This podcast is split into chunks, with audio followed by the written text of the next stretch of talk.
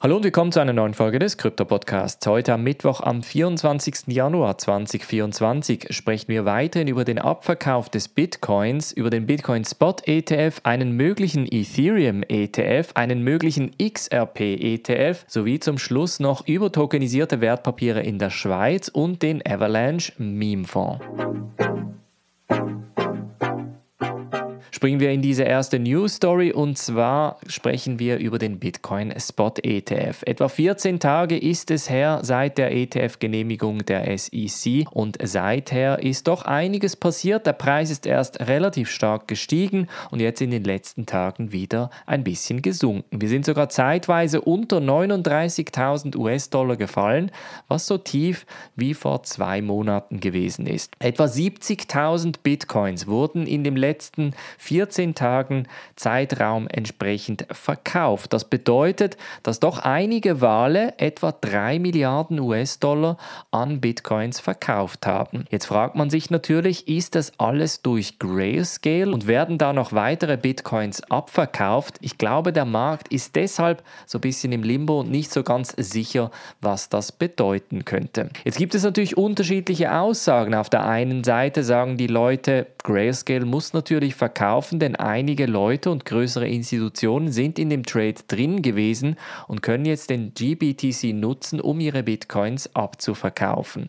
Andere sagen wiederum, Grayscale hat zwar Bitcoins verkauft, aber im Vergleich dazu haben die anderen Bitcoin Spot ETF fast das ganze Volumen abgefangen. Das heißt, diese Bitcoin Spot ETFs haben genau die Bitcoins gekauft, die von Grayscale abverkauft wurden. Schlussendlich wird die Wahrheit wahrscheinlich dazwischen liegen. Das heißt, ein großer Teil von Grayscales Abverkauf ist sehr wahrscheinlich jetzt durch, aber es kann natürlich noch sein, dass der eine oder die andere Organisation jetzt nochmal rauskommen und ihre Bitcoins abverkaufen werden. Ein weiteres Gerücht und eine interessante News ist jetzt sicherlich noch die Mt. Gox-Geschichte. Mt. Gox, eine Kryptobörse von 2014, welches damals 850.000 Bitcoins verloren hatte und in der Zwischenzeit etwa 142.000 Bitcoins wieder finden konnte, steht seit 2014 auch unter Insolvenz. Jetzt hat man in den letzten Jahren immer darüber gesprochen, dass Mt. Gox jeden Moment einen großen Teil der Bitcoins Bitcoins wieder zurückverteilen wird. Denn diese Leute haben natürlich Bitcoin zu einem Preis gekauft, welcher natürlich heute um einiges höher ist als 2014. Man geht davon aus, dass ein großer Teil dieser Leute nun die Bitcoins absolut rasch verkaufen möchte, um natürlich den Gewinn zu realisieren. Gleichzeitig haben aber im Dezember 2023 die Rückzahlungen an Gläubiger über PayPal angefangen. Das heißt, Mt. Gox wird nicht unbedingt unbedingt nur die 142.000 Bitcoins einfach so ausschütten, sondern teilweise natürlich auch via US-Dollar. Jetzt geht auf Mt. Gox Insolvency, einer Subreddit-Community, auch das Gerücht herum, dass in den kommenden Tagen die 142.000 Bitcoins nun an die Gläubiger ausgeschüttet werden und dass das entsprechend einen Verkaufsdruck weiterhin auslösen könnte. Das sind jetzt natürlich doch einige Milliarden nochmal an Bitcoins. Die Großbank UBS sagt da jetzt aber, sie gehe nicht davon aus, dass diese große Menge an Bitcoin tatsächlich auf den Markt gelangen wird.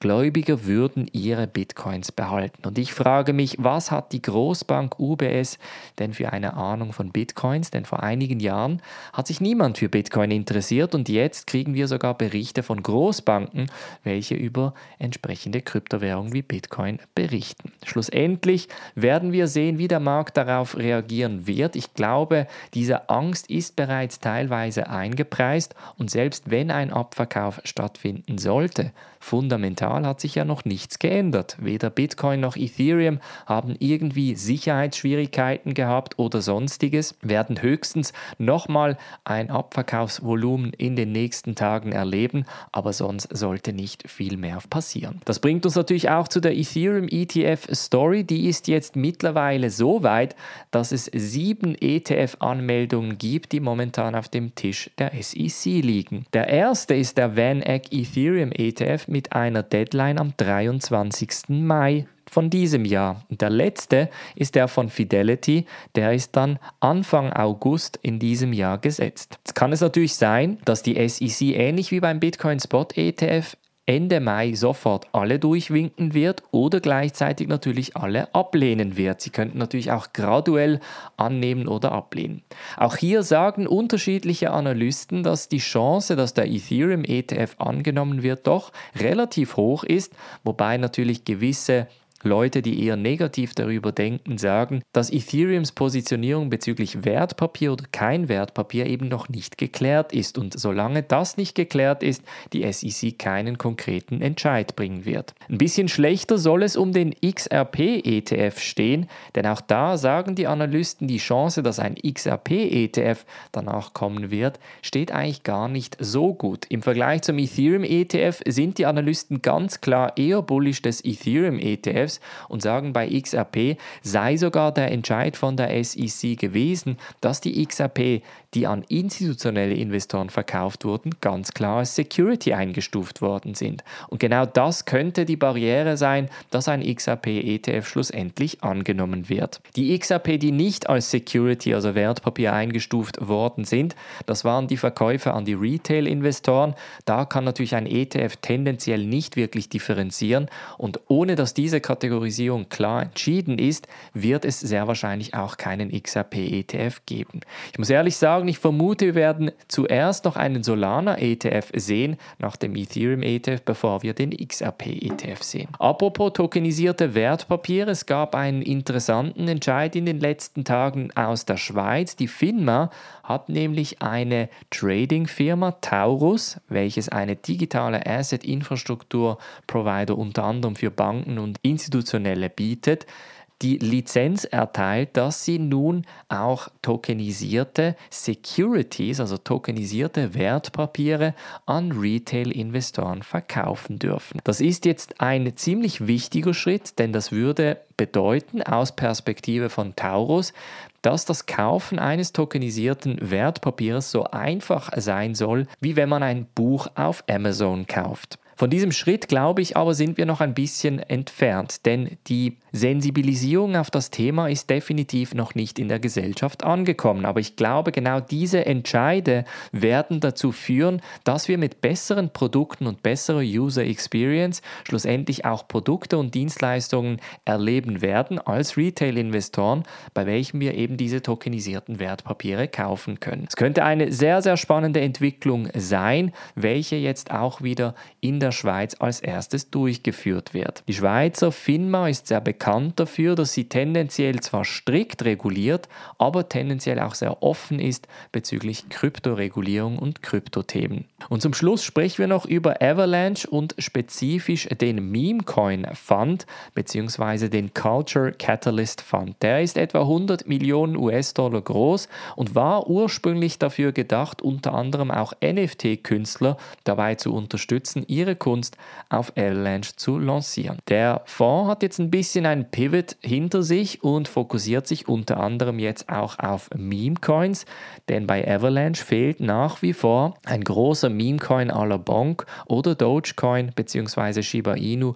wie wir sie auf anderen Chains bereits kennen. Es gibt jetzt Kriterien für einen Meme-Coin, der auf Avalanche offiziell auch Geld von dem Meme-Coin Fund bekommen könnte und eines der wichtigsten Kriterien ist mitunter, dass der Meme-Coin länger oder älter als ein Monat alt sein muss dass es eine minimale Liquiditätsform von etwa 200.000 US-Dollar haben muss, etwa von 50 unterschiedlichen Providern. Es braucht ein Minimum von 2000 einzigartigen Haltern, also keine Wale spezifisch. Und bei den Wahlen bzw. den Verteilungen der Tokens geht es auch darum, dass die Tokens nicht in den Händen von wenigen Leuten sind. Gemäß dieser Kriteriumsliste könnte jetzt möglicherweise auch ein Minimum Memecoin auf Avalanche lanciert werden, welcher dann schlussendlich natürlich einen Teil dieser 100 Millionen bekommt. Also die 100 Millionen werden nicht an einen Memecoin ausgeschüttet, sondern an mehrere und dann wird der Markt entscheiden, welcher Memecoin schlussendlich durch die Decke gehen kann. Das Rennen wird also heiß. Nach diesen Kriterien könnte man jetzt auf Dex Screener suchen und spezifisch auch die Memecoins identifizieren.